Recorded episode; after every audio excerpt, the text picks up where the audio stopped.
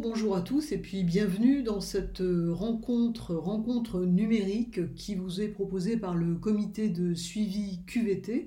Cette proposition qui est née euh, des réflexions engagées par le comité de, suivi euh, qui, bien évidemment, depuis la crise Covid, axe beaucoup de ces réflexions autour de ce que cette crise a entraîné en termes évidemment de euh, travail et donc aussi de, qualité de, vie au travail. Alors il y a eu le premier confinement qui euh, nous a tous placés, au plan professionnel en particulier, face à une situation inédite, celle du télétravail imposé en raison de la situation sanitaire, euh, tout personnel, tout statut confondu.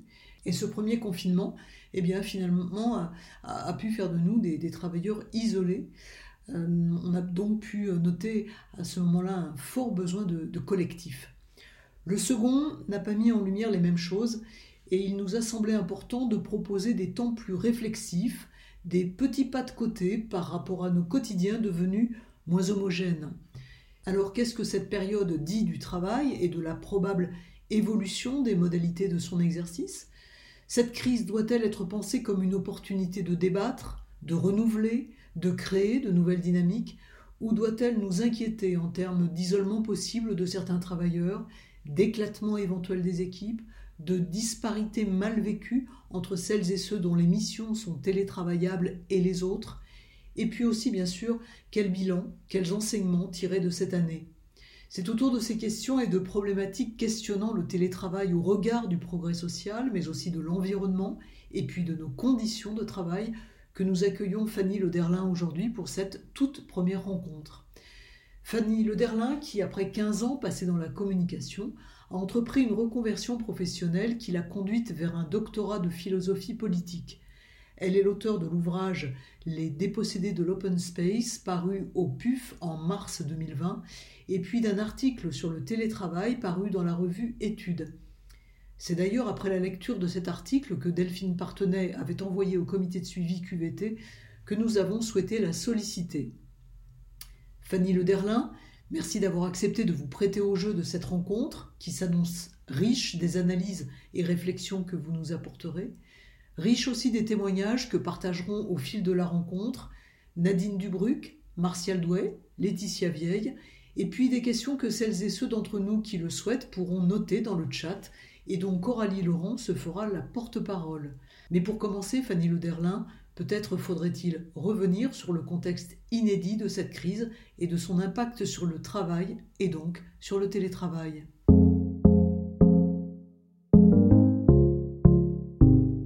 Qui est tout à fait euh, intéressant, c'est que cet arrêt de travail collectif a conduit, euh, je dirais, une grande majorité de la population à euh, se mettre à réfléchir à ces conditions de travail, ce qui n'était absolument pas le cas avant. J'avais l'impression, en, réfléchissant à mon livre avant la crise sanitaire, d'être un petit peu seule.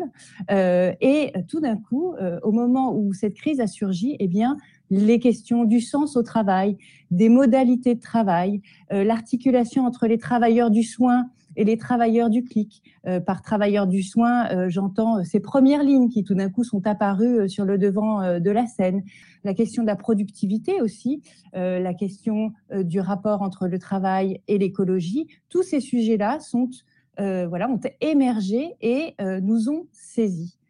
Euh, on aurait pu imaginer qu'à l'occasion donc de cet arrêt de travail collectif, on se mette euh, collectivement à réfléchir très profondément à ces sujets. Or, cela n'a pas été, selon moi, le cas. Pourquoi? Parce que très vite, le télétravail, pour une partie de la population, on va revenir euh, sur, sur, sur, cette question hein, de, de, de l'accès au télétravail, mais pour une partie de la population, le télétravail a été un moyen de reprendre l'activité presque comme si de rien n'était. Alors évidemment, euh, les conditions étaient différentes, mais à ce temps suspendu, à cet arrêt de travail, a quand même assez vite succédé, au contraire, un plein d'activités. Euh, nous avons repris nos horaires euh, quotidiens, nous avons repris notre contact avec les collègues et d'une certaine manière, nous nous sommes remis en marche dans le mouvement assez classique de notre travail tel que nous le pratiquions avant cet arrêt. Pourquoi j'insiste là-dessus? Eh bien parce qu'il me semble important de, de, repartir de cet endroit où nous étions au moment du premier confinement, de repartir de toutes ces questions qui s'étaient ouvertes parce que ce sont ces questions que j'aimerais euh, que nous, euh, sur lesquelles j'aimerais que nous revenions aujourd'hui avec pour prisme évidemment le télétravail. Pourquoi le télétravail a-t-il été aussi bien vécu dans un premier temps? Euh, Il y avait au départ quatre arguments euh, euh, favorables au télétravail. Le premier, et c'est ce que je viens d'évoquer, c'est que euh, le télétravail était une solution finalement tout à fait inespérée au problème du, du maintien d'une partie de l'activité économique pendant la crise, solution qui permettait de garantir des conditions sanitaires satisfaisantes pour les télétravailleurs. Ça, c'est un premier point, et c'est toujours le point sur lequel insiste le gouvernement à l'heure actuelle, puisque, comme vous le savez, euh, suite à la décision euh, d'Emmanuel Macron de ne pas reconfiner, eh bien, la ministre du Travail demande à l'ensemble des entreprises aujourd'hui de euh, généraliser le télétravail, y compris à 100%. Donc ça, ce premier argument très important, cette idée de continuité de l'activité économique est aujourd'hui extrêmement prégnant. Le deuxième argument évoqué en faveur du télétravail, eh bien, ça a été, en tout cas pendant le premier confinement, les choses se sont ensuite un petit peu dégradées. L'idée que le télétravail permettait de gagner en bien-être, de gagner en confort personnel. Euh, il y a eu ces idées, vous savez, de meilleur équilibre entre la vie privée et la vie professionnelle. Euh, l'idée qu'on pouvait, grâce au télétravail, et c'est vrai, ça a été une expérience que chacun des, télétravailleurs a, pu faire, mais à la fois, voilà, euh, gérer son, agenda de, travail et aller chercher ses enfants, alors non pas à la sortie de l'école pendant le premier confinement, mais en tout cas euh, s'occuper de ses enfants, euh, jardiner, pourquoi pas prendre de temps en temps un peu de temps libre pour regarder une série et puis rattraper le temps évidemment derrière, en tout cas avoir plus de souplesse dans la gestion de l'équilibre entre sa vie privée et sa vie professionnelle. Le sentiment aussi d'un temps retrouvé, mais c'est lié à ce, premier point que j'évoquais, mais l'idée que finalement on retrouvait la maîtrise de son temps de travail. tout cela donc fait partie des deuxièmes, je dirais, deuxième euh, euh, argument évoqué en faveur du télétravail. Troisième argument, alors plus sociétal, l'idée que le télétravail serait plus écologique. Ça aussi, on l'a beaucoup entendu euh, au moment du premier confinement. Effectivement, quand on télétravaille, on ne prend plus les, transports en commun, on ne prend plus euh, des transports individuels non plus, et donc on réduit euh, les émissions de CO2 euh, de l'ensemble de la population. Donc c'est un argument qui est intéressant, mais sur lequel, vous verrez, j'aimerais que nous revenions parce qu'il me semble insuffisant pour aborder la question de l'articulation entre le travail et l'écologie. Et puis, quatrième argument, et là c'est un petit peu pour rebondir sur votre propre expérience à vous et ce que racontait, ce qu'expliquait Christine Breton en introduction, le télétravail a été l'occasion d'une expérimentation, c'est vrai, de nouvelles, euh, de nouvelles euh, euh, modalités de travail, de nouvelles façons de faire vivre le collectif. Et la plateforme collaborative dont vous parlez, que vous avez mise en place, avec effectivement cette division en maison, ce coin café qui a si bien fonctionné, font partie de ces expériences et sont des éléments à prendre en compte et à voilà, continuer d'explorer au travers de cette modalité. Donc sur ces quatre points, euh, aujourd'hui, il y existe une sorte de consensus, je dirais. Euh, je, les répète rapidement. Euh, le télétravail est une solution au maintien d'une partie de l'activité économique qui garantit la sécurité sanitaire des, télétravailleurs. Il permet un gain de bien-être. et une meilleure articulation entre sa vie privée et sa vie professionnelle. Il est plus écologique et enfin, il permet des expérimentations. Tous ces points, j'aimerais que nous les discutions aujourd'hui et que nous les discutions. Pourquoi? Parce que le télétravail, à l'heure actuelle, euh, semble s'installer comme un acquis social à part entière. C'est-à-dire qu'au-delà de la crise sanitaire, qui est évidemment une contrainte qui nous oblige tous euh, à, voilà, à vivre des conditions de travail extrêmement euh, différentes de ce qu'elles sont d'habitude, au-delà de cette contrainte-là, il y a dans l'air, et plus que dans l'air, euh, les syndicats ayant signé un ANI, un accord national interprofessionnel d'encadrement du télétravail, il existe l'idée selon laquelle le télétravail serait voué à se pérenniser. Je pense qu'il n'y aura pas de retour en arrière sur, cette, sur ce point-là. Alors, à se pérenniser, comment? Évidemment, c'est le sujet. C'est la raison pour laquelle les syndicats ont discuté de cette ANI qui vient encadrer quand même les conditions dans lesquelles il doit se déployer et qui insiste notamment sur le fait que euh, le télétravail doit d'abord faire l'objet d'un accord des deux parties, hein, salariés et employeurs, hors temps de crise. Donc d'abord, c'est sur la base du volontariat. L'idée également euh, selon laquelle euh, c'est plus un télétravail partiel qui est poussé plutôt qu'un télétravail à 100%, dont les écueils sont apparus quand même assez euh, nettement euh, aux, yeux euh, de, l'opinion. Mais ceci dit, il y a cette idée que le télétravail est un nouvel acquis social, si vous voulez, une sorte de nouveau droit des salariés qui irait dans le sens d'un progrès social. Eh bien, moi, c'est cette question-là que je vous propose de discuter aujourd'hui avec euh, à l'esprit l'idée que nous allons réfléchir au télétravail sous un angle sociétal, sous un angle, euh, je dirais, euh, politique au sens de collectif et non pas simplement sous l'angle du bien-être individuel, de l'expérience individuelle que nous pouvons tous en retirer. Donc les questions qu'on va essayer d'aborder ensemble, euh, sont des questions qui vont euh, euh, donc s'inscrire eh bien, dans la réflexion que j'ai pu mener effectivement dans le cadre du, livre Les dépossédés de l'open space sur les mutations plus larges du travail au cours des 30 dernières années. Donc, voir comment le télétravail s'inscrit dans ces mutations-là, ce qu'il apporte de différent, ce qu'il ce qu'il conforte au contraire. C'est un premier point. Et puis de réfléchir au télétravail dans le cadre plus large de notre rapport au travail, de la manière dont le travail inscrit euh, eh bien, notre rapport au monde, notre rapport aux autres, notre rapport à, euh, la planète, notre rapport à la nature, euh, et la façon dont il construit, si vous voulez, l'ensemble de nos relations sociales et de nos relations au monde. Donc, en gros, au-delà des bénéfices personnels que nous pouvons ressentir au télétravail, bénéfices d'ailleurs ou au contraire euh, désagréments. Hein, euh, euh, je pense que, le, sujet est beaucoup plus mitigé qu'il ne pouvait l'être, encore une fois, à l'issue du premier confinement. Mais au-delà de ces ressentis personnels, nous allons nous interroger sur les conséquences collectives, c'est-à-dire sociales, écologiques et existentielles de cette modalité de travail. Alors, pour cela, je vous propose, et euh, nous allons ensuite euh, passer à la partie euh, plus interactive de, l'intervention, d'aborder trois grandes questions. Je vais vous les donner toutes les trois, puis ensuite je vais rentrer un petit peu dans le détail de chacune d'elles.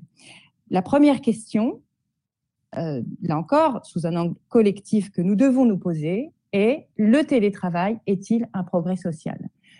Sachant qu'un progrès social est euh, une, évolution dans l'organisation sociale qui profite au plus grand nombre. Le télétravail est-il une organisation de travail qui a des conséquences sociales qui profitent au plus grand nombre? Voilà la première question. La deuxième question, le télétravail est-il écologique? Et enfin, la troisième question, le télétravail peut-il améliorer nos conditions d'existence et d'existence au travail, évidemment. Je reviens sur la première question. Le télétravail est-il un progrès social? Qu'est-ce qu'elle soulève, cette question? Eh bien d'abord, la question des inégalités que génère le télétravail. Premier sujet, par exemple, qui télétravaille? Je l'évoquais tout à l'heure, une partie d'entre nous s'est retrouvée en télétravail au moment du premier confinement, mais une partie seulement. Ce qu'il faut savoir, c'est que seuls 30% des salariés aujourd'hui en France occupent des fonctions télétravaillable. 18% à l'échelle mondiale. C'est une étude du BIT qui le, qui le, qui le, montre. 18%, c'est très peu. Ce taux peut monter jusqu'à 40% dans certains pays, aux États-Unis par exemple, et ça dépend évidemment eh bien, euh, du type d'activités qui sont développées dans les pays et bien entendu les activités de service, les activités de bureau, les activités administratives font partie des activités télétravaillables. À l'intérieur des personnes qui télétravaillent, les télétravailleurs sont à 70% des cadres. Donc, une fois qu'on a posé ces chiffres, vous voyez bien que ce dont on parle reste un phénomène finalement assez minoritaire au niveau international et d'ailleurs y compris au niveau national. Donc, premier point, si on, on, se demande si le télétravail est un progrès social, la première chose à prendre en considération, c'est de se dire que dans l'hypothèse où il le serait, ce serait un progrès qui ne bénéficie qu'à un petit nombre d'actifs. Ça, c'est la première chose. Deuxième chose, quand on réfléchit à la question des inégalités, eh bien, dans quelles conditions télétravaillons-nous? Évidemment, selon qu'on télétravaille euh, dans une maison avec un jardin ou dans un espace très euh, euh, étroit en centre-ville, eh bien, on ne va pas travailler dans les mêmes conditions. Mais j'ajoute à cela, ça ce sont les questions des conditions, patrimoniales ou sociales. À cela, il y a des inégalités d'abord sexuelles.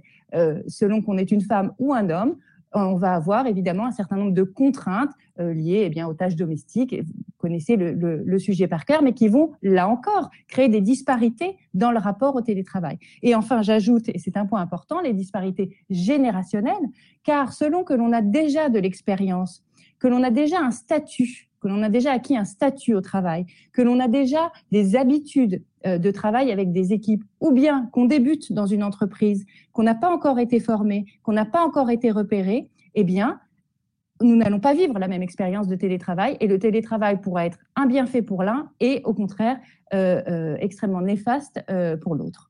Ça, c'est pour le premier, je dirais, paquet de questions liées au sujet des inégalités. Ensuite, toujours dans cette question sur le travail est-il un progrès social, quel type de rapport social le télétravail favorise-t-il? Ça, c'est un point qui me semble très important. Euh, et, c'est lié à la réflexion euh, que, que, je mène sur le travail au-delà du télétravail.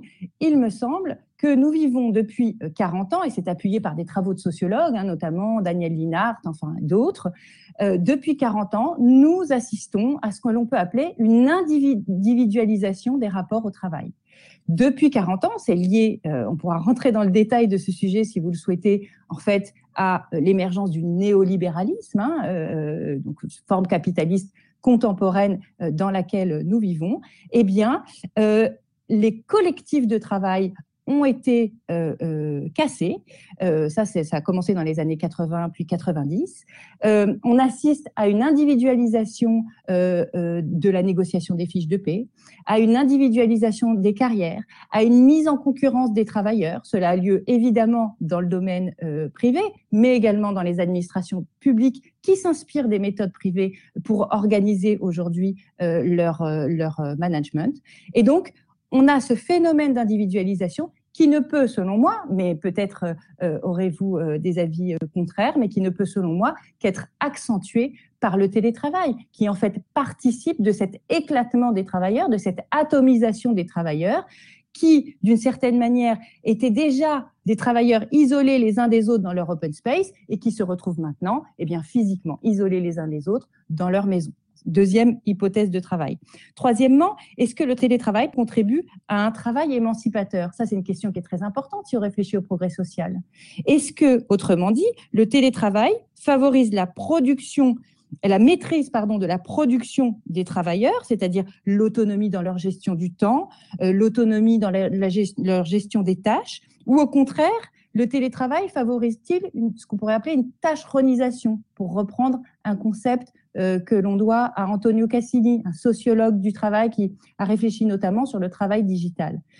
Là aussi, on va voir ce que vous en pensez, ce que les uns et les autres en pensent, mais euh, finalement, euh, loin de la promesse de cette meilleure harmonie entre la vie privée et la, vie, la vie professionnelle, l'organisation de nos journées en télétravail, où c'est l'agenda Outlook qui nous dicte le moment où nous devons euh, nous connecter, euh, où nous avons des outils de surveillance, alors peut-être pas à l'école des mines, mais en tout cas, il y a beaucoup d'entreprises où cela se diffuse, des logiciels de surveillance qui vérifient que le télétravailleur est bien devant son écran, qu'il doit cliquer chaque matin à 9 heures pour dire qu'il est là, etc., etc.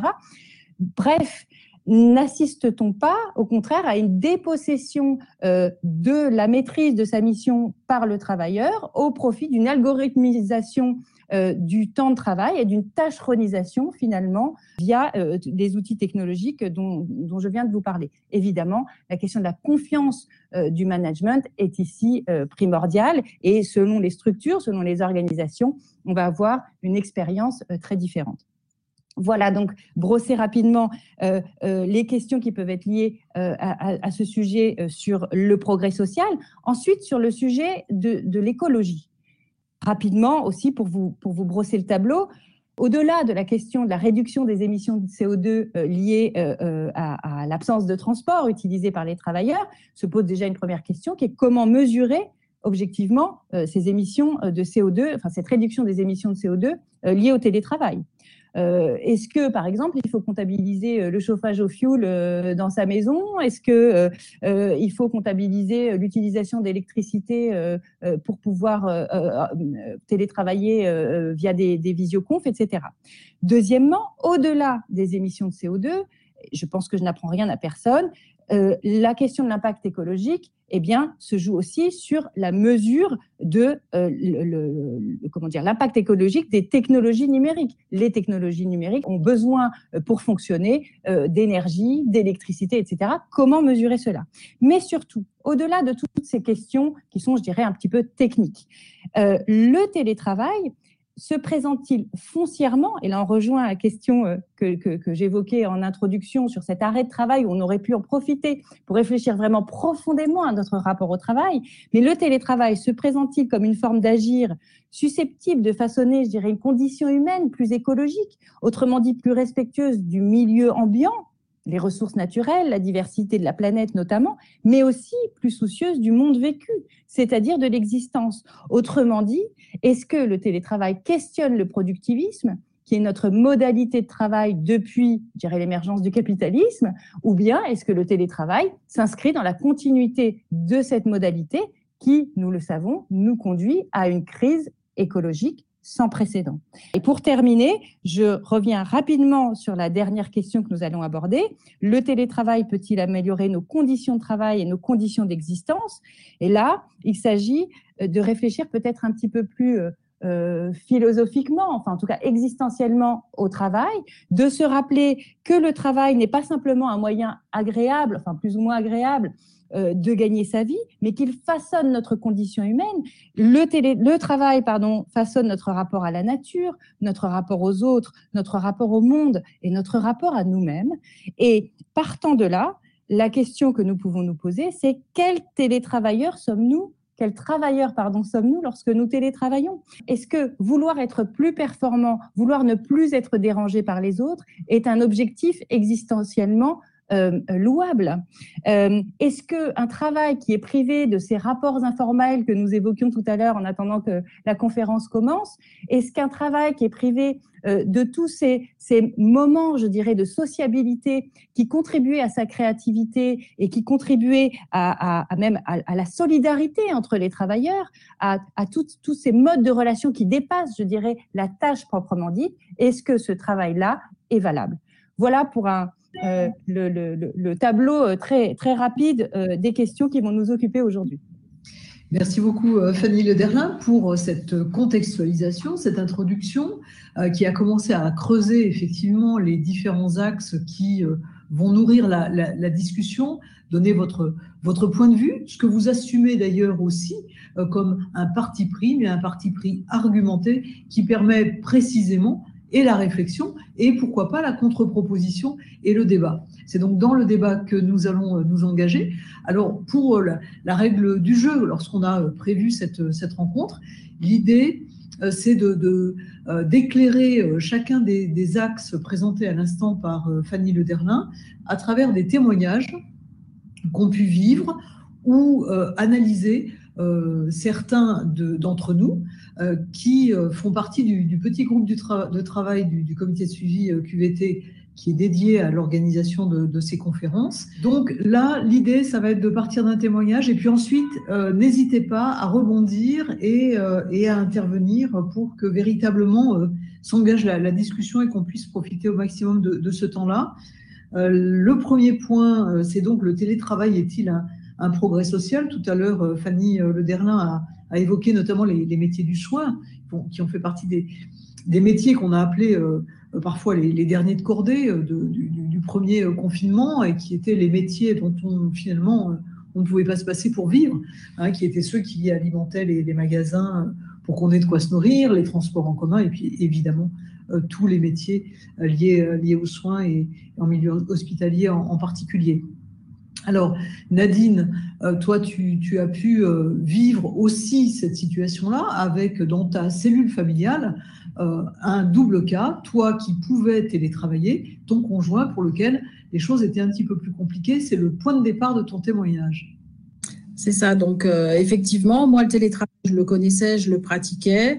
Et euh, voilà, au moment du premier confinement, avec un travail généralisé, ben, et on arrivait à un mode de fonctionnement avec mon conjoint euh, relativement stable et sans se poser de questions finalement sur pour lui télétravailler ou pas. Euh, voilà. donc, dans le milieu euh, médico-social dans lequel il est, donc il n'est pas dans le milieu euh, médical pur. Hein. En fait, la règle a été, ben, vous ne télétravaillez pas. vous, finalement, vous êtes là pour les personnes en situation de handicap que vous accompagnez. Donc, vous, vous êtes sur le terrain et vous venez travailler.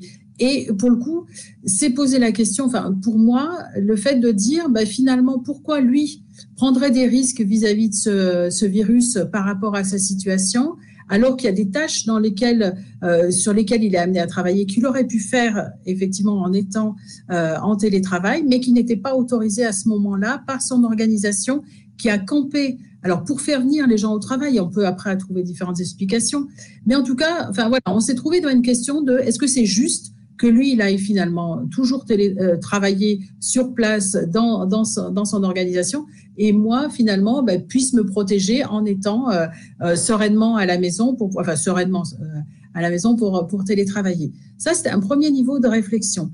Après, un deuxième niveau de réflexion, finalement, quand on, je me pose cette question de qu'est-ce qui est juste, parce qu'en parlant de progrès social, pour moi, je je l'ai un peu ramené sur une question de justice sociale. Alors, je ne sais pas si j'ai bien fait par rapport à ça, mais finalement, euh, euh, euh, on est une organisation, l'école des mines de Saint-Étienne, et à l'intérieur de cette organisation, à, Mines Saint-Étienne, on a des collègues qui sont sous un statut, puis des collègues qui sont dans un autre statut.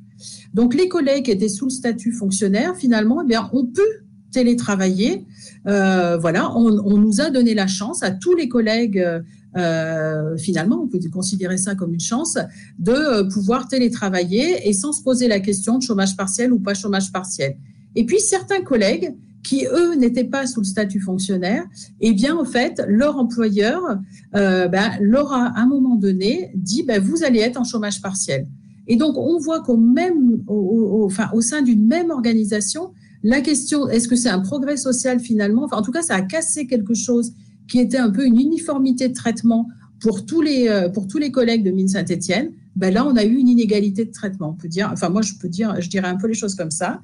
Et puis, après, j'ai aussi fait partie du groupe euh, qui a réfléchi sur le télétravail euh, demain, c'est-à-dire le télétravail une fois qu'on sera sorti de ce mode de télétravail lié à la crise sanitaire. Mais finalement, qu'est-ce qu'on fait? Comment on organise le télétravail comme un mode de travail euh, particulier qui peut être proposé. Et on s'est posé les questions de se dire, bah, finalement, quelles sont les activités qui sont télétravaillables, quelles sont celles qui ne le sont pas? Et on se rend compte assez vite quand on, alors je rentre pas dans toutes les réflexions et dans tous les débats qu'on a eu autour de ce thème-là, hein, mais globalement quand même, on peut se dire, mais finalement, est-ce qu'il n'y a pas des, des, activités télétravaillables qui sont très, euh, très, enfin très faciles euh, pour un certain, pour un pour certains métiers et puis, ben, pour d'autres, il n'y a pas d'activité télétravail, ou c'est plus compliqué, ou ça va être plus occasionnel. Et pour le coup, ben, là, on a encore une différence de traitement euh, par rapport à ça. Et moi, euh, pour le coup, en termes de, progrès social, est-ce qu'on ne revient pas à euh, un peu un truc de col bleu, col blanc qui serait créé par ces éléments? Quelques éléments de réflexion que j'avais envie d'apporter pour cette première partie sur le progrès social. Fanny Lederna, si vous voulez réagir. Merci beaucoup pour cette intervention parce qu'effectivement, ça vient clarifier vraiment euh, euh, et puis incarner aussi euh, la question liée au progrès social et bien entendu que la question de la justice sociale est au cœur de, cette question. Vous l'avez très bien je trouve, euh, appréhender effectivement en partant d'abord d'une situation euh, intime et puis ensuite en l'élargissant et, en arrivant à, la question sociétale en fait qui est posée. pour reprendre les choses à ma manière, et je, trouve vraiment intéressant que vous que vous articuliez, enfin que vous vous demandiez si on n'arrive pas à une nouvelle dichotomie entre l'école bleue et l'école blanc. Euh, et c'est intéressant de repartir effectivement de catégories euh, sociales comme ça. Il me semble, moi, que c'est moins une opposition entre l'école bleue et l'école blanc qu'on va retrouver qu'une opposition entre ce que j'appelle dans le livre les travailleurs du soin et puis d'autres travailleurs, pas forcément euh, travailleurs du clic d'ailleurs, mais parce que j'évoque ça dans, le bouquin, mais entre, les travailleurs du soin, je vais revenir sur ce que j'entends par travailleurs du soin, et puis les autres. Et les travailleurs du soin sont justement ceux qui ont été euh, les dernières lignes, hein, enfin les, dernières lignes parce qu'ils étaient invisibilisés avant euh, le surgissement de la crise, mais en première ligne pendant la crise. C'est qui les travailleurs du soin? C'est évidemment tout le personnel hospitalier, mais aussi les agents d'entretien, à la fois euh, dans les organisations hospitalières, mais aussi dans la rue, les éboueurs, etc., qui ont continué de bosser et qui étaient euh, extrêmement, enfin c'était vital qui continue d'être au travail, notamment pendant le premier confinement et qui continue à l'être aujourd'hui, euh, mais aussi les caissières, vous voyez, mais aussi les instituteurs, les professeurs des écoles. Ce que j'appelle le soin, c'est tout ce qui n'est pas directement rentable, mais qui contribue à, au maintien de bonnes conditions de vie, si vous voulez, le soin de la vie.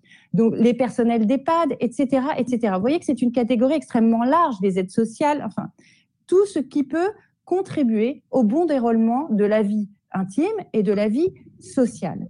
Eh bien, le grand paradoxe, c'est que cette crise a révélé à quel point ces gens-là, ces travailleurs-là, étaient vitaux. On les a applaudis avec des casseroles à 20 h le soir, on les a remerciés. Certains ont une prime, pas tous, par exemple, euh, sachez-le, j'aime bien rentrer dans ce type de détails parce que quand même, ça donne une idée de, la façon dont la, société euh, euh, appréhende ces sujets-là. les personnels soignants, oui, ont, obtenu une prime à l'issue du premier confinement, mais pas les agents d'entretien, pas les personnes qui venaient faire le ménage dans les chambres. C'est quand même étonnant. Alors qu'on a évidemment besoin des deux, voilà, pour la, prise en charge des personnes malades. De, la même manière, on sait que dans ces métiers du soin, de plus en plus euh, enfin, l'organisation de ces métiers du, soin est de plus en plus externalisée. C'est-à-dire qu'on fait de plus en plus appel à des entreprises sous-traitantes pour euh, occuper ces fonctions. Je pense notamment aux agents d'entretien dans les entreprises qui euh, ne sont plus donc intégrés à l'entreprise, mais qui font l'objet euh, d'une externalisation au travers d'un appel à des entreprises sous-traitantes. Évidemment, les entreprises sous-traitantes, même si elles sont censées respecter le droit du travail comme les autres, mais tirent sur les salaires de ces personnes-là pour pouvoir être compétitives et se voir choisies par les entreprises qui font des appels d'offres pour faire appel à elles. Où est-ce que je veux en venir? À l'idée qu'effectivement, il existe aujourd'hui maintenant deux grandes catégories de travailleurs.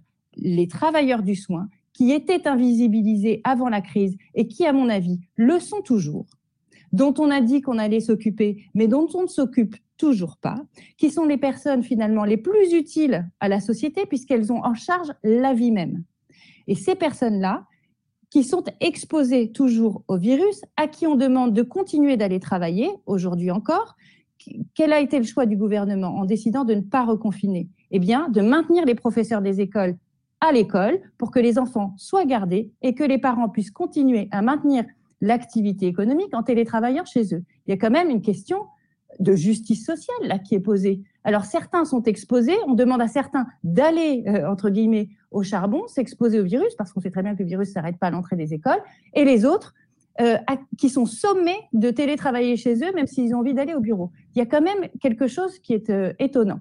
En même temps, je vous interromps, Fanny, parce que euh, le maintien de l'école, c'est aussi, en termes de régulation sociale, on a vu que lors du premier confinement, des enfants avaient été un peu, enfin, complètement exclus de l'école et du coup en difficulté. et là, le maintien de l'école peut permettre de garder à flot, l'école n'est pas, n'est pas une garderie, hein, de maintenir à flot euh, des, enfants, toutes catégories sociales confondues. Je fais juste cette petite... Euh, Vous avez tout à, tout à fait raison. de toute façon, le sujet est extrêmement complexe. Vous avez tout à fait raison. Et bien entendu que c'est... Mais on sort du coup dans le cadre de notre analyse là et de la question sur le télétravail, mais bien sûr que l'école est, vitale et est un grand sujet euh, de, enfin, comment dire, le, premier confinement a été absolument délétère euh, sur les enfants euh, des catégories socioprofessionnelles les, les, plus faibles. Donc évidemment qu'il y a un gros sujet là-dessus.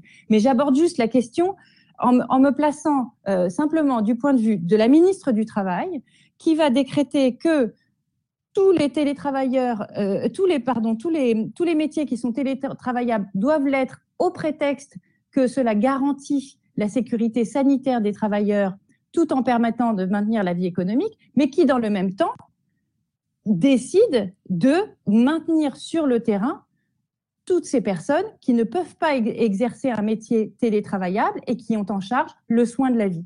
Je n'ai pas la réponse à cette question. Je ne dis pas qu'il est simple de trancher.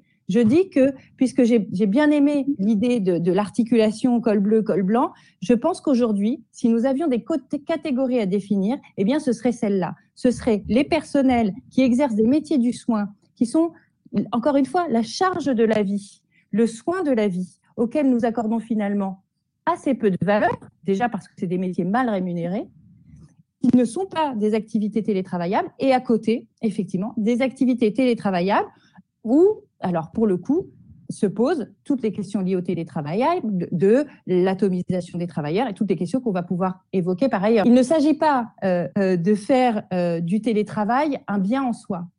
Il s'agit simplement de remarquer que toutes les activités n'étant pas télétravaillables, si on considère le télétravail comme un progrès social, alors il y a une question de justice qui se pose. J'ai l'impression qu'il y a hum, quelques réactions euh, dans le, dans le chat. Euh, Coralie, est-ce que c'est possible de synthétiser ou Je vais essayer. Alors, il y a tout d'abord une remarque de Sophie euh, qui dit qu'il faudrait peut-être différencier le télétravail qu'on a eu lors du premier confinement, qu'elle appelle ça sanitaire, avec notamment la garde d'enfants, qui nous permet pas de travailler sereinement, et le télétravail qui est plus pérenne dans le futur. C'est un point très, très important. Et, en cela, l'ANI, euh, l'accord national interprofessionnel qui a été signé le 26 novembre dernier par l'ensemble des syndicats, à l'exception de la CGT, rappelle euh, ce point important qui est que le télétravail à 100% n'est pas souhaitable, d'une part, hors évidemment conditions sanitaires euh, extraordinaires, et d'autre part, que le télétravail doit systématiquement faire l'objet d'un accord et d'une négociation entre l'employeur et l'employé qui vont se mettre d'accord sur l'articulation du temps partiel. Je poursuis avec euh, une remarque de Jérôme. Il parle de la dimension citoyenne. Donc, travailler sur son lieu de vie permet une reconnexion au village, au local, pardon, avec le village. Et on a alors accès à un autre champ d'interaction euh, avec probablement une diversité des parcours de vie et la possibilité d'un engagement citoyen ou familial. Effectivement, le télétravail pourrait être un outil euh, de, lutte contre euh, eh l'enclavement euh, territorial. oui, à la réserve près, effectivement, que ça, ne concerne qu'une catégorie de la population, une catégorie de métiers. Je rappelle 70% de cadres, et que donc, voilà, c'est un, un, outil qui serait réservé à une certaine catégorie de travailleurs. Oui. On a une remarque de Delphine aussi, donc euh, je vais essayer de synthétiser, qui est euh, quand on est en télétravail, c'est compliqué d'arriver à la maison et de couper entre le travail et la maison, euh, vu qu'on est tout le temps sur le même lieu. Ça, c'est un point qui me semble très important et qu'on va peut-être aborder dans le cadre de la troisième question mmh. sur voilà, la question de l'amélioration des conditions d'existence et de travail. Donc, je ne sais pas si vous souhaitez que je développe maintenant ou qu'on attende. On va peut-être attendre. On va peut-être attendre euh, cette partie-là. Euh, est-ce que de ton côté, Coralie, je vois qu'il y en a une juste là qui arrive, peut-être. Il y en a une qui vient de tomber. Euh, donc, y a-t-il des données sur le télétravail homme-femme marquant là aussi l'inégalité? Vous parliez tout à l'heure, Fanny Le Dernier, effectivement, de disparité avec les charges plutôt domestiques, mais... Euh, Alors, plus que de données, moi, je dispose de témoignages hein, qui, sont, euh, qui, sont sortis euh, dans les médias à l'issue notamment du premier confinement. alors, sachant que le premier confinement, mais on en est tous d'accord, est une expérience assez hors norme du télétravail, effectivement, puisque les enfants étaient à la maison. Mais ces témoignages... eh bien, confortent l'a priori qu'on peut avoir, selon lequel bien que les choses aient évolué au cours euh, des dernières euh, années et des dernières décennies, euh, les femmes ont toujours à majorité la charge mentale de l'organisation de la maison, mais aussi la charge matérielle des travaux domestiques et donc se voient eh bien, doublement chargées de travail à la maison puisqu'elles ont à la fois à s'occuper de leurs activités professionnelles et des activités domestiques. Donc c'est vrai que sur ce point, euh, bah, le télétravail, en fait, n'y est pour rien, hein, mais il suit simplement euh, les évolutions euh, sociologiques et qui ne sont pas encore arrivées au point d'une égalité dans la prise en charge mentale et matérielle de la vie domestique. Donc, effectivement, ça pose un problème énorme quand les enfants sont à la maison, un problème un peu moins grand quand ils ne le sont pas, mais qui reste quand même une forme de disparité. Je vous propose peut-être, sauf si Coralie me fait signe, mais peut-être de, poursuivre. Coralie Il y, a eu du nouveau, mais j'ai pas eu le temps de tout lire. C'est quand même intéressant là ce qui est arrivé, puisque c'est une étudiante qui parle et qui fait ressortir dans la justice ou l'injustice sociale un fort traitement qui a été fait de prise en compte des situations des télétravailleurs et peu euh, finalement euh, des télécours et des situations des téléétudiants. Euh, du coup, pourquoi on ne s'est pas posé la même question pour les étudiants au début de la crise également? Alors, je sais pas si Fanny. J'ai une hypothèse. J'ai une hypothèse de travail que je vous soumets. C'est que justement, en regardant quelles étaient les activités qui, qui étaient télétravaillables, les médias apparaissent en tête du peloton et donc, je pense, c'est tout bête, hein, mais que les journalistes étant eux-mêmes en télétravail, ils ont euh, sur, euh, survalorisé cette question et qu'ils s'y sont intéressés en priorité, en tout cas au moment du premier confinement. Euh, vraiment, je pense que c'est lié. Et d'ailleurs, quand j'ai discuté avec des journalistes qui m'ont interrogé à ce moment-là, c'est vraiment une situation dont ils faisaient l'expérience et sur laquelle ils se questionnaient eux-mêmes à titre privé. Donc, ça a créé une sorte de prisme, si vous voulez, voilà, sur le sujet. Après, euh, pour euh, euh, répondre à, cette étudiante, depuis, vous avez dû le remarquer, mais quelques, peut-être un mois, le sujet des conditions de travail des étudiants est en train d'émerger fortement. Je pense que le, souci euh, que euh, a le gouvernement euh, pour pour les conditions, enfin pour les étudiants qui travaillent dans des conditions de plus en plus précaires et psychologiquement difficiles, n'est pas pour rien dans la décision de ne pas reconfiner tout de suite. Hein. Donc, il, me semble que, le sujet est en train, voilà, d'émerger dans l'opinion, dans les médias, chez les politiques. Euh, et voilà, j'espère, que ça va faire bouger les choses pour, euh, pour les étudiants qui effectivement vivent des moments euh, difficiles. Je vous propose de, poursuivre le, fil de notre discussion. On reviendra aux, questions du chat un petit peu plus tard s'il y a lieu, avec le second volet qui est donc le, binôme télétravail et, environnement, télétravail et, écologie. Et à ce propos, c'est Martial qui souhaite nous, faire part de fait qu'il a constaté aussi bien au niveau de l'école qu'à titre personnel. Merci euh, Christine. Donc oui, moi, comme euh, membre de la délégation développement durable euh, de l'école, on s'est posé un peu la, question. Et bon, voilà, ce que je me dis, c'est qu'il faut avoir à l'esprit qu'il n'y a pas que l'écologie, il y a aussi le, développement durable au sens large avec entre autres le volet social. Il y a le volet social et le volet environnemental. Donc le volet social, euh, pour moi, il est plus court parce que j'ai un peu moins réfléchi. Euh, bon, ben, ça génère des, des dépenses supplémentaires éventuellement ou pas pour les salariés. Donc ça, c'est des choses qu'il faudra peut-être évaluer parce qu'il y a des personnes qui euh, ben, vont avoir des charges de chauffage en plus. D'autres qui, s'ils veulent euh, télétravailler plus durablement, devront avoir un emplacement dédié chez eux, donc du coup avoir euh, des appartements, des maisons un peu aménagées spécifiquement. Donc ça, comment ça se passe Moi, j'ai passé le premier confinement assis sur une chaise en paille de, de, la cuisine. Bon, ben, il était temps que ça s'arrête parce que c'est vrai que je commençais à avoir un petit peu mal au dos. Voilà, donc je pense que des personnes qui passeraient beaucoup de temps à télétravailler auraient un besoin de, s'aménager un endroit un petit peu plus confortable. Après, sur le plan social, il y a toujours aussi les liens interpersonnels, on en a déjà parlé. Donc, euh, si on se replie que uniquement au sein de son foyer, alors Jérôme disait au niveau de son village là tout à l'heure ou ailleurs, on peut avoir des, liens, mais en fait, quand on travaille, on n'est pas non plus dehors en train de discuter avec les voisins. Et euh, voilà, ce, avait, ce que vous avez abordé aussi, c'est ben, le productivisme, l'efficacité. Est-ce que c'est toujours ça euh, qu'il faut rechercher plutôt que de rechercher d'autres euh, facteurs humains, des liens sociaux en tout cas qu'il faudrait maintenir pour l'agrément de la vie? Enfin, volet environnemental, Vous l'avez abordé, il y a les émissions de CO2 parce que bon, on peut supposer que si euh, le télétravail se massifie, ben on, va gagner un petit peu sur l'aspect transport puisqu'il y en aura un petit peu moins. Mais là encore, il y a, beaucoup d'inégalités parce que bon, Paris, les grandes métropoles comme Lyon, Marseille, etc. Souvent, les temps de trajet pour les salariés sont euh, importants, des distances également. Euh, donc pour eux, il peut y avoir un intérêt donc déjà de, bah, au lieu de passer du temps dans les transports, d'y passer de l'argent, de dépenser du, de l'énergie, en tout cas pour ces transports, que ce soit de, l'électricité ou du fuel, on peut gagner en termes environnementaux.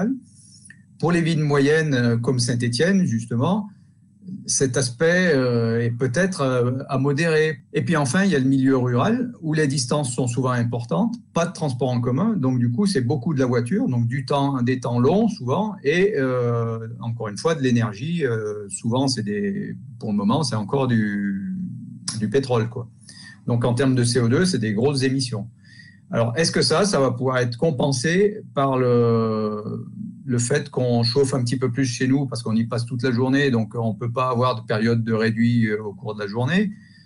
Mais quand on regarde pour le, cas de l'école des mines, on est implanté sur deux territoires distincts qui sont complètement différents. Donc Saint-Étienne, qui est une ville moyenne, avec 45% du personnel qui déclare habiter à moins de 5 km. Donc on, on a ces données assez précises euh, parce qu'on a fait une enquête en, une enquête de mobilité au niveau du personnel en décembre 2019, donc c'est quand même assez récent. Donc 45% euh, des personnels déclarent habiter à moins de 5 km avec un temps de trajet de 12 minutes, 13 minutes. Donc ça, c'est très court. Donc tous ces gens-là, s'ils télétravaillent, il ne va pas y avoir d'impact sur les émissions euh, liées au transport. Par contre, ils auront plus de chauffage chez eux. Et 51% déclarent utiliser la voiture. Je n'ai pas regardé les parcours moyens de, ceux qui déclaraient venir en voiture. Après, pour le campus de Gardanne, qui est coincé entre deux grandes villes, donc Marseille d'un côté, Aix-en-Provence de l'autre, la ville même de Gardanne a des prestations de transport en commun qui sont très, très limitées, mauvaises. Donc, du coup, on a un effet un peu inverse de Saint-Étienne, c'est-à-dire que 80% des personnels utilisent leur voiture. Et bon, comme ils sont implantés sur deux territoires, là, la distance moyenne domicile-travail, c'est plutôt 19-20 km et un temps de parcours d'une demi-heure. Donc là, effectivement, on va gagner en transport. Est-ce que tout ça, ça sera compensé? Voilà. C'est des questions, je me dis, qu'il va falloir évaluer pour voir si, même sur l'aspect écologique, on, va vraiment gagner. Parce qu'après, sur le, les aspects équipements informatiques, bon, on va un petit peu plus de réseau, mais je pense que l'ordinateur, qui soit allumé à la maison ou euh, au boulot, c'est la même chose. Par contre, les écoles, les établissements, les entreprises, sont, qui est que la moitié des personnels ou qui est tout le monde, ben, ils vont chauffer pratiquement autant. Quoi.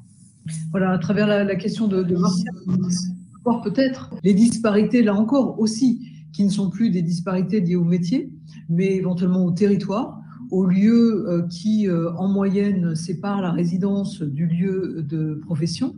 Et puis, évidemment, aux disparités géographiques, il faut qu'il y ait des climats différents.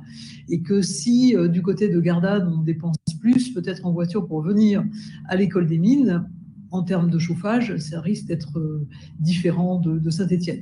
Alors, ça, c'est un éclairage, Fanny Lederlin, sur des problématiques assez, assez concrètes qui résonnent un petit peu avec ce que vous nous disiez aussi tout à l'heure, d'ailleurs, lorsque vous avez euh, anglais un peu plus l'aspect euh, télétravail euh, et, environnement. Oui, ce sont des, éclairages importants. Alors évidemment, sur, sur les sujets techniques, je, ne vais pas pouvoir contribuer beaucoup. Ce sont des informations, ceci dit, qui sont, qui sont très importantes. Mais en vous écoutant, je me disais que finalement, quand on parle de télétravail et d'écologie, euh, on est obligé de le prendre dans un sens très large de rapport à l'espace, de rapport aussi à l'urbanisme, de rapport au territoire. Ça rebondit aussi un petit peu sur euh, une remarque euh, qui a été faite tout à l'heure. Et finalement, on se rend peut-être pas compte aujourd'hui de ce qui va changer, mais il est probable que le télétravail nous amène à repenser complètement notre, notre mode d'organisation dans l'espace, si vous voulez. Je prends euh, juste un exemple. Je, ne m'éloigne pas de l'écologie, ne, vous inquiétez pas, euh, mais, mais, vous allez voir comment, comment, euh, comment, comment on, y retombe. si on se pose la question, vous, vous l'évoquiez, vous disiez, les entreprises, qu'elles soient fréquentées par la moitié des salariés ou par tous les salariés, on va devoir les chauffer de la même manière. Alors ça, c'est vrai pour l'instant, parce que de toute façon, euh, on fait ce qu'on peut. Il n'y a pas beaucoup de visibilité euh, pour l'instant pour les entreprises. Enfin bon, elles gèrent quasiment au jour le jour aujourd'hui. Hein.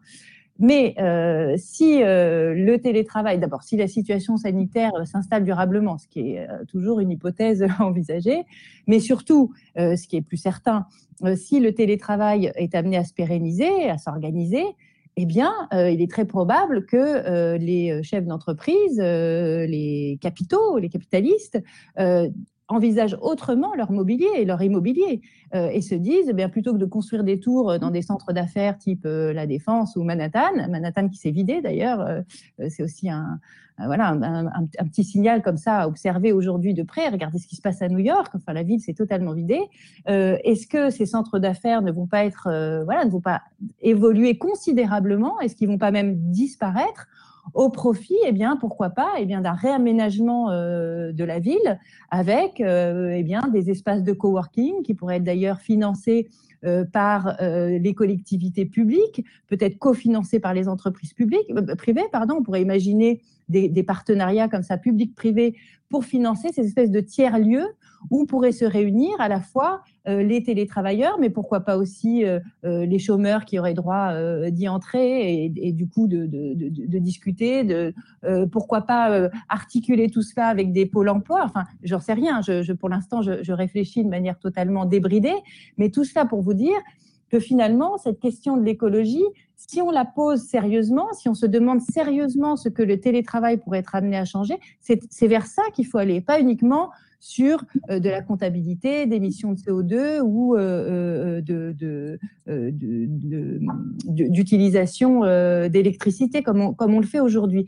C'est vraiment sous cet angle-là qu'il faut se demander eh bien, si la concentration de travailleurs sur euh, des euh, lieux d'affaires euh, qui étaient finalement la forme habituelle du travail au cours des 30 dernières années, n'est pas amené tout simplement à voler en éclats au profit d'un maillage beaucoup plus, finalement d'ailleurs intéressant, hein, beaucoup plus à, taille humaine, qui articulerait comme ça tiers-lieux, domicile, entreprise, mais beaucoup plus légère, et voilà, où, les, où les, le, le, rapport à l'espace s'organiserait tout à fait différemment. Tiers-lieu, il me semble qu'il y a des questions. Coralie, dans une question Oui, c'est ça. ou une question sur les espaces de coworking. Euh, avec des télétravailleurs de différentes entreprises qui, euh, pourraient réintroduire la sociabilisation professionnelle et euh, savoir s'il y a des études là-dessus. Alors, j'en ai cherché parce que moi, j'ai vraiment l'impression que c'est cette histoire de tiers-lieu pourrait être vraiment une manière de, de, tirer le télétravail vers ce qu'il aurait de meilleur, si vous voulez. Donc, à la fois, effectivement, sous l'angle social que vous évoquez, c'est-à-dire que ce serait un moyen alors, il y a plusieurs euh, dimensions. D'abord, ça sera un moyen pour ceux qui euh, vivent dans des espaces euh, trop, trop étroits ou dans des conditions où c'est difficile pour eux de, travailler, eh bien, de sortir de chez eux et de se retrouver dans un espace agréable.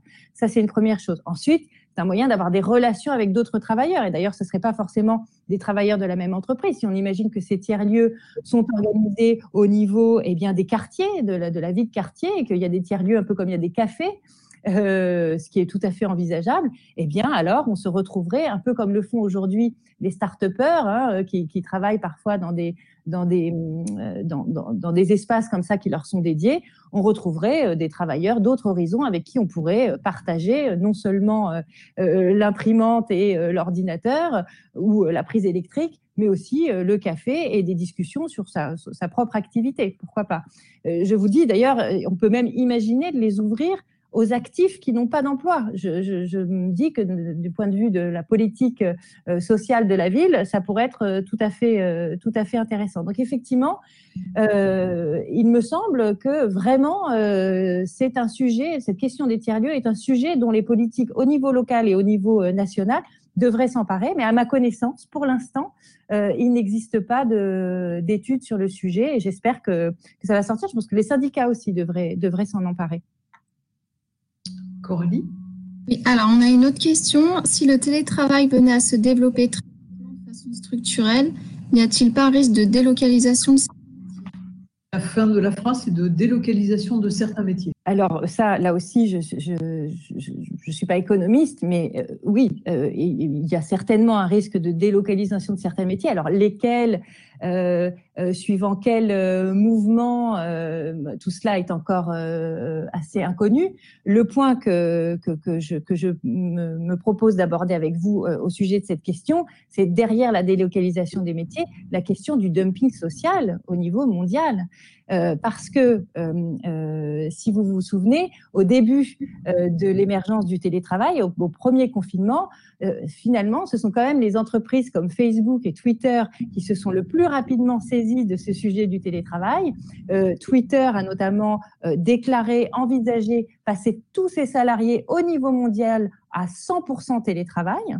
Euh, je crois que c'est toujours son projet à l'heure actuelle, euh, au prétexte que ça leur permettrait d'embaucher les meilleurs dans le monde entier pour des prix plus bas. Pourquoi? Parce que bah, Twitter ne sera plus obligé euh, d'embaucher des Américains en Californie, mais pourra très bien faire exécuter le même travail à un ingénieur indien qui sera payé au tarif local. Donc, ce qui se dessine à l'aune du télétravail au niveau mondial, eh bien, c'est un petit peu le même mouvement que ce qui a eu lieu euh, au cours des années 70-80 avec la délocalisation euh, des cols bleus, euh, justement, qui était trop coûteux en Europe et qu'on est allé chercher en Chine, en Asie, en Inde, etc. Eh bien, on va avoir le moyen technique effectivement de faire la même chose.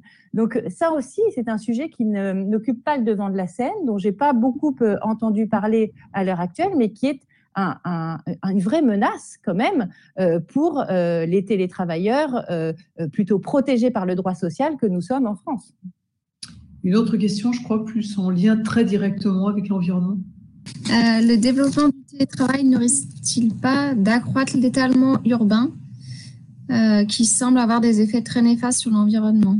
Difficulté de mettre en place euh, des modalités douces de déplacement et une augmentation des trajets avec les écoles, les commerces, euh, comme les personnes vont aller à la campagne.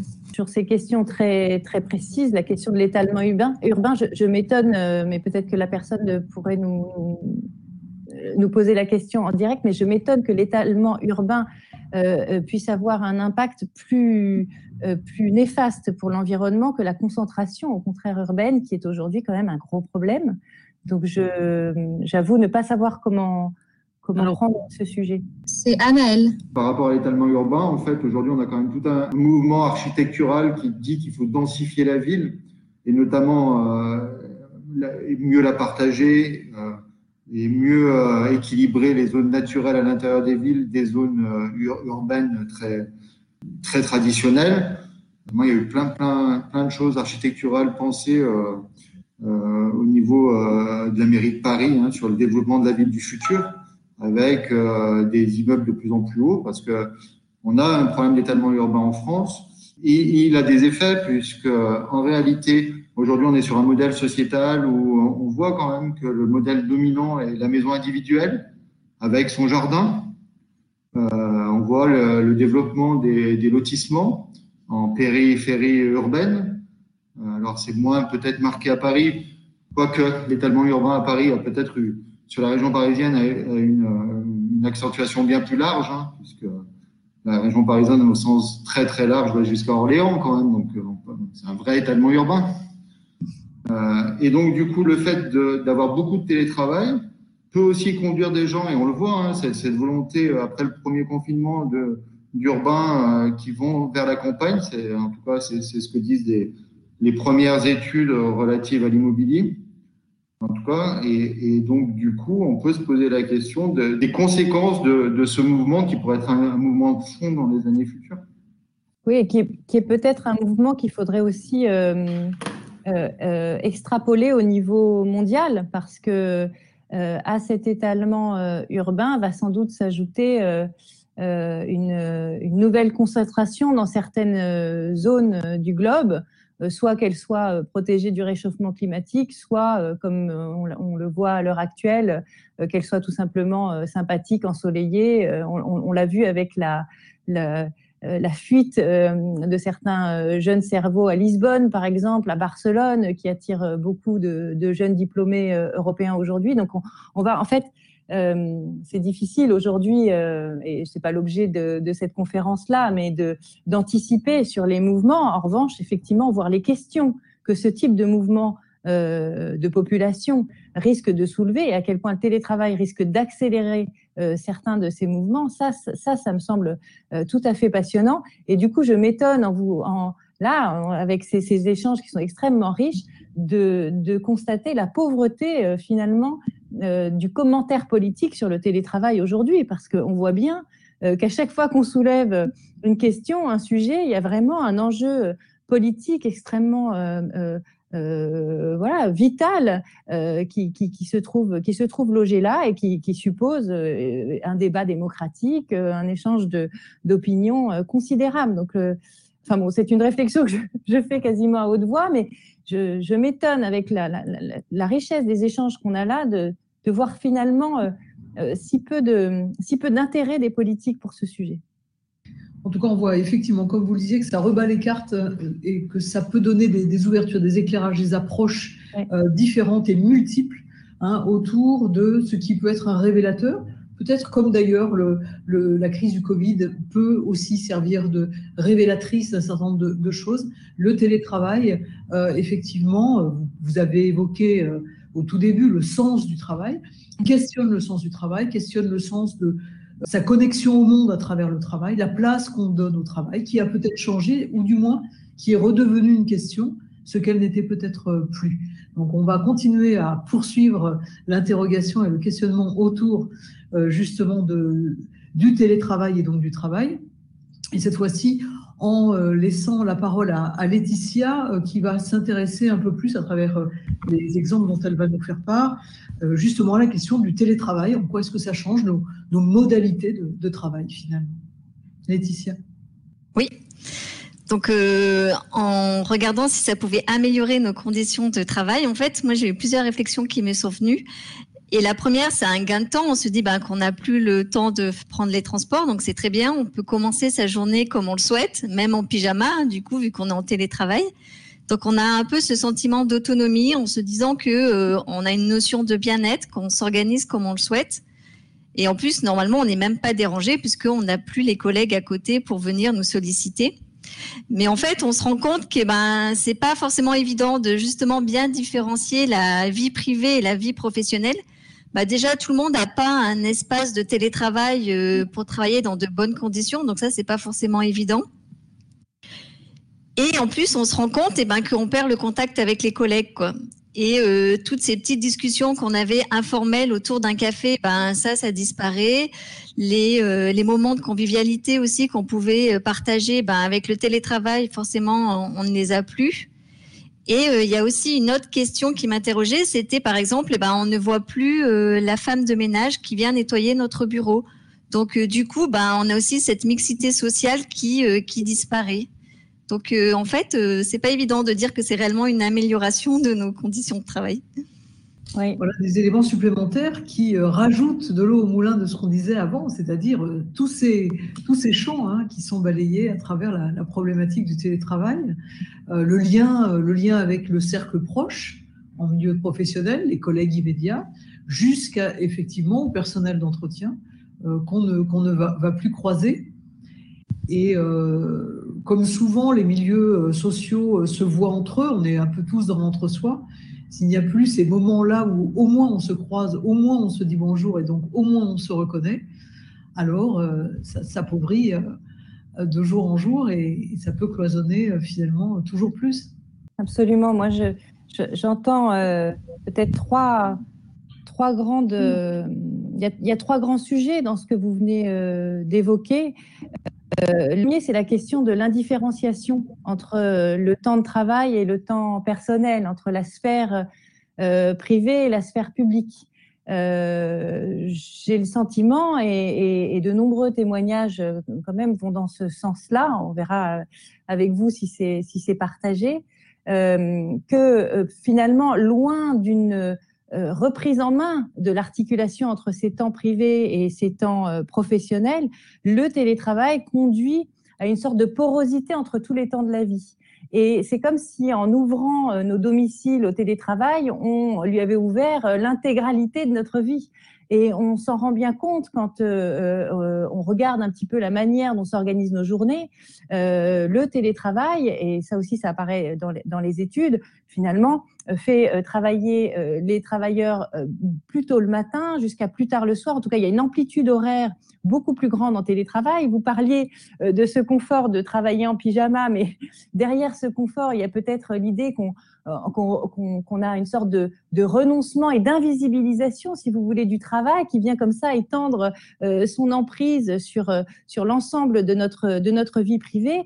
Et euh, j'aimerais juste apporter un point qui est un petit peu un point voilà, socio-philo, si vous voulez, c'est que cette invisibilisation du travail, elle ne va pas dans le sens d'une d'une indépendance ou d'une amélioration des conditions de vie des travailleurs. Elle va évidemment euh, dans le sens d'une aliénation. Et c'est même sur cette invisibilisation du travail qu'est construit, selon Marx, je cite euh, euh, voilà cet auteur quand même, ce philosophe qui a travaillé sur les mécanismes du capitalisme et qui, au-delà après des, des, idéologies qui ont pu naître au XXe siècle, reste toujours d'actualité, qui a très bien vu que le capital se construit sur un euh, travail qui n'est pas entièrement rémunéré, sur une part de travail qui n'est pas rémunérée parce qu'elle est invisibilisée. Je ne reviens pas sur le détail de ce mécanisme, mais euh, si l'on a aujourd'hui euh, ce phénomène d'invisibilisation, il, il, y a de fortes chances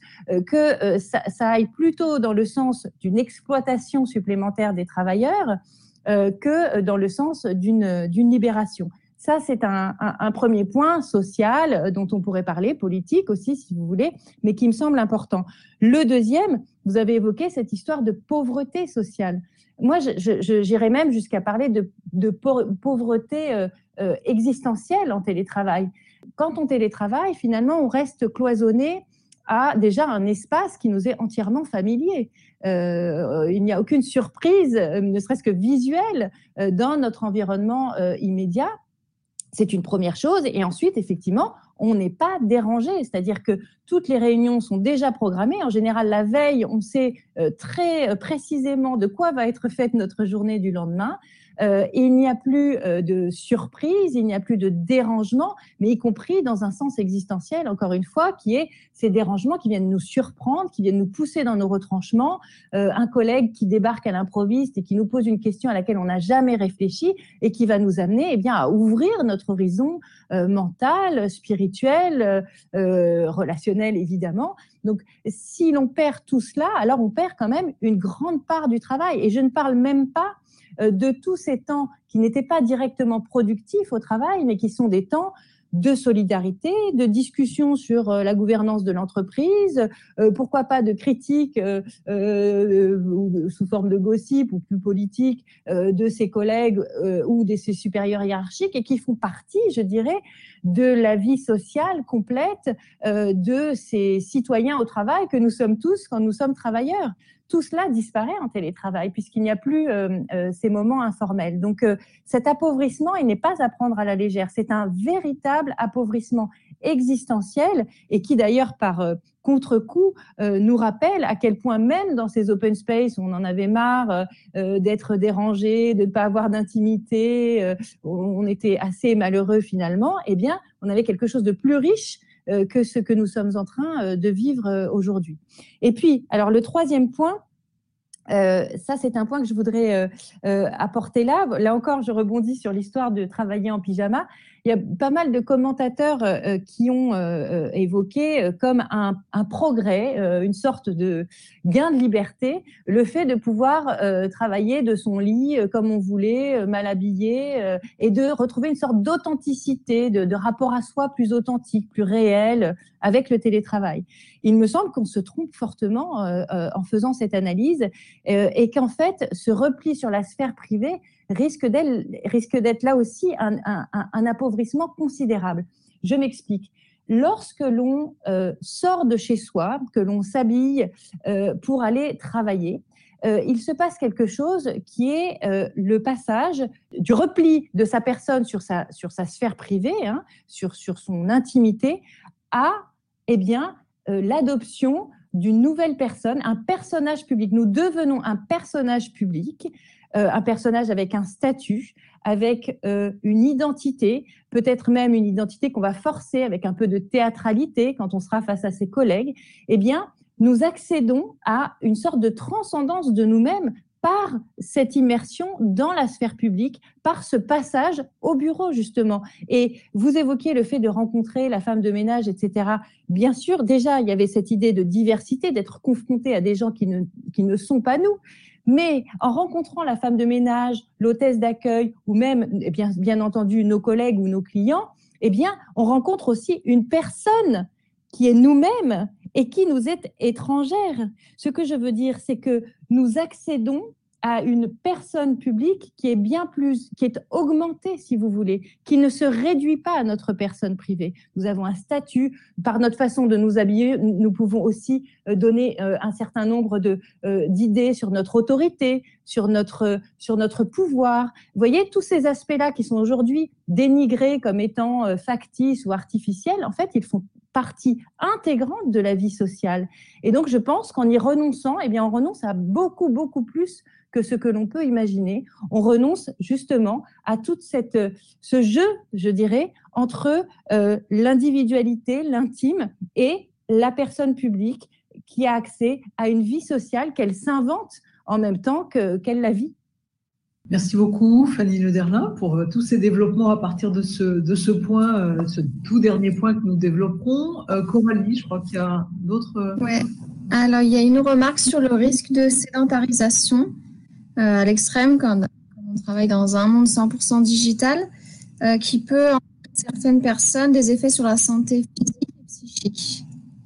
Oui, alors sur, sur la question de la sédentarisation, euh, juste un point, le, droit du travail se saisit en ce moment de ce sujet-là sous l'angle donc sanitaire, c'est-à-dire qu'effectivement, des études ont montré qu'il existait des risques sanitaires propres au télétravail, notamment le risque des addictions euh, figurez-vous qu'on a constaté que les télétravailleurs euh, euh, qui, par ailleurs, avaient déjà des petites addictions, que ce soit au tabac, ou à des drogues douces, etc., à l'alcool aussi, eh bien, en télétravail, consomment davantage ce type de, produits et que donc il y avait un danger de, recrudescence de ces, addictions. C'est un premier, sujet qui, euh, qui est une sacrée difficulté pour les employeurs parce que vous savez que les employeurs sont tenus de garantir la sécurité sanitaire de leurs employés.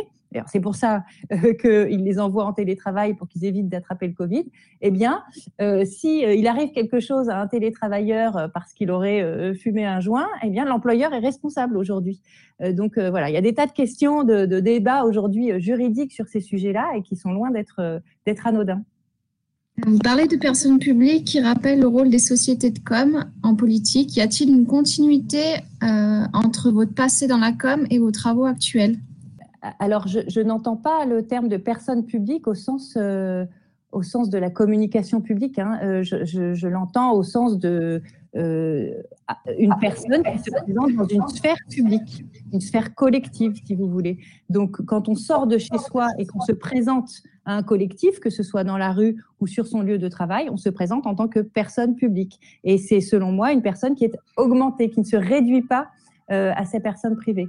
Maintenant, sur la question du lien entre, entre ma vie professionnelle passée et mes travaux actuels, le lien, c'est le travail. C'est l'expérience que j'ai eue du travail et qui m'a... Euh, on, pourrait, développer ça, mais ce n'est pas le lieu ici, mais, c'est effectivement... Euh, en tant que, travailleuse et travaillant dans, la communication, qui est selon moi un secteur dans lequel voilà, il y a des dégradations qui ont eu lieu au cours des, dernières euh, décennies, je me suis mise à réfléchir au travail et j'ai eu envie de, théoriser tout cela. Fanny Derlin, peut-être pour arriver tout doucement à, la conclusion, à la fin de, cette rencontre, peut-être revenir sur une des questions qui traversent nos différents groupes de travail. Euh, qui est celle du, lien finalement au travail, de ce que ça a modifié foncièrement. Vous avez évoqué beaucoup de choses à travers les témoignages des collègues, il y a beaucoup de choses qui ont été dites dans le chat aussi. Ça nourrit des inquiétudes, ça nourrit peut-être des, des fantasmes, peut-être des peurs injustifiées. On a l'impression que certes, les choses ne reviendront peut-être plus comme avant, où on ne se posait même pas la question. Quand on n'allait pas au travail, c'est qu'on était malade, c'est qu'on était au chômage ou c'est qu'on était en retraite. Aujourd'hui, ne plus aller sur le lieu du travail ne voudra pas dire ne pas travailler. Et en même temps, se repose la question de, finalement, quand on est au travail, quelle identité, quelle force, quelle communauté qui fait qu'on a envie d'y être et de faire partie de cette équipe qui, pendant un temps, joue ensemble au service de missions différentes. C'est une vraie question qui se pose. Euh, il y a des pistes dans tout ce que vous nous avez dit, mais la culture du travail est questionnée. Euh, on questionne la culture du télétravail qui va être une culture à acquérir. Pour schématiser, euh, des gens en télétravail aujourd'hui passent pour des gens qui sont en vacances. Il y a des arguments qui peuvent être aussi, qui peuvent desservir. Je ne suis pas claire du tout, mais voilà, on, est un petit peu dans, toute cette, turbulence. Certainement, la fin du Covid déjà va montrer des choses. Peut-être que spontanément, euh, beaucoup de gens vont revenir avec l'envie justement de retrouver un lieu, une unité de lieu, unité de temps. Mais euh, voilà, est-ce qu'il y a des choses qui peuvent être des leviers un petit peu pour accélérer l'envie de retrouver du sens au travail, mais du sens au travail en termes d'aventure collective et commune? Trouve au contraire très clair votre, votre question. Et vous avez raison, c'est la culture du travail qui est questionnée aujourd'hui, mais derrière elle, c'est la culture du collectif qui est questionnée. Et je pense que c'est un phénomène qui est euh, ancien, enfin au sens où il n'a pas, n'est pas apparu avec cette crise, il n'est pas apparu avec le télétravail. Voilà des décennies que la culture du collectif est questionnée. Et alors, je vais m'engager un petit peu, euh, et c'est lié à mes recherches. Je pense qu'elle est questionnée par le modèle économique et social qui est le nôtre aujourd'hui, qui est le capitalisme sous sa forme néolibérale et qui a un certain nombre de dogmes, de valeurs prioritaires, parmi lesquelles la notion évidemment de mise en concurrence de tous contre, tous, ça c'est euh, lié au, libéralisme, ça n'est pas nouveau dans le néolibéralisme, mais au-delà de cela, l'idée d'adaptabilité et surtout l'idée d'indépendance. Le mot-clé de notre époque, je pense la valeur ultime, et encore une fois, ça fait, je dirais bien, 20 ans euh, que c'est en place et que c'est hégémonique, c'est la notion d'indépendance. Aujourd'hui, chacun, euh, mais de, de l'enfant qui doit être indépendant euh, dès son troisième mois à la personne âgée qui ne redoute qu'une chose, c'est de devenir dépendant. Hein, le mot dépendant est devenu le gros mot de notre civilisation. Eh bien, on a de cesse que de dire aux gens qu'il faut qu'ils soient indépendants. Et il me semble que euh, les nouvelles modalités de travail qui sont les nôtres, euh, cette dispersion des collectifs, dispersion des solidarités, que le télétravail ne fait qu'augmenter, enfin que les écueils du télétravail ne risquent que d'augmenter, eh bien tout cela euh, est lié à cette idéologie centrale. Et ce n'est pas un hasard non plus si tant de salariés, notamment les jeunes, aspirent désormais à devenir des travailleurs indépendants. Je trouve que c'est un phénomène qui est tout à fait corrélé à tout ce que nous avons, tout ce que nous avons dit.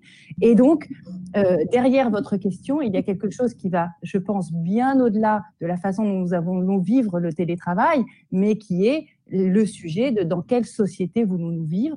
Est-ce que nous voulons vivre ensemble ou les uns contre les autres? Est-ce que nous voulons recréer des collectifs? Est-ce que finalement, il n'y a pas quelque chose à faire autour d'un retour à la notion de dépendance, qui est en fait une très belle notion, qui nous ramènerait un petit peu d'humilité, un petit peu à perdre notre sentiment de toute puissance, un petit peu à revenir en deçà de la société de la performance qui est la nôtre aujourd'hui?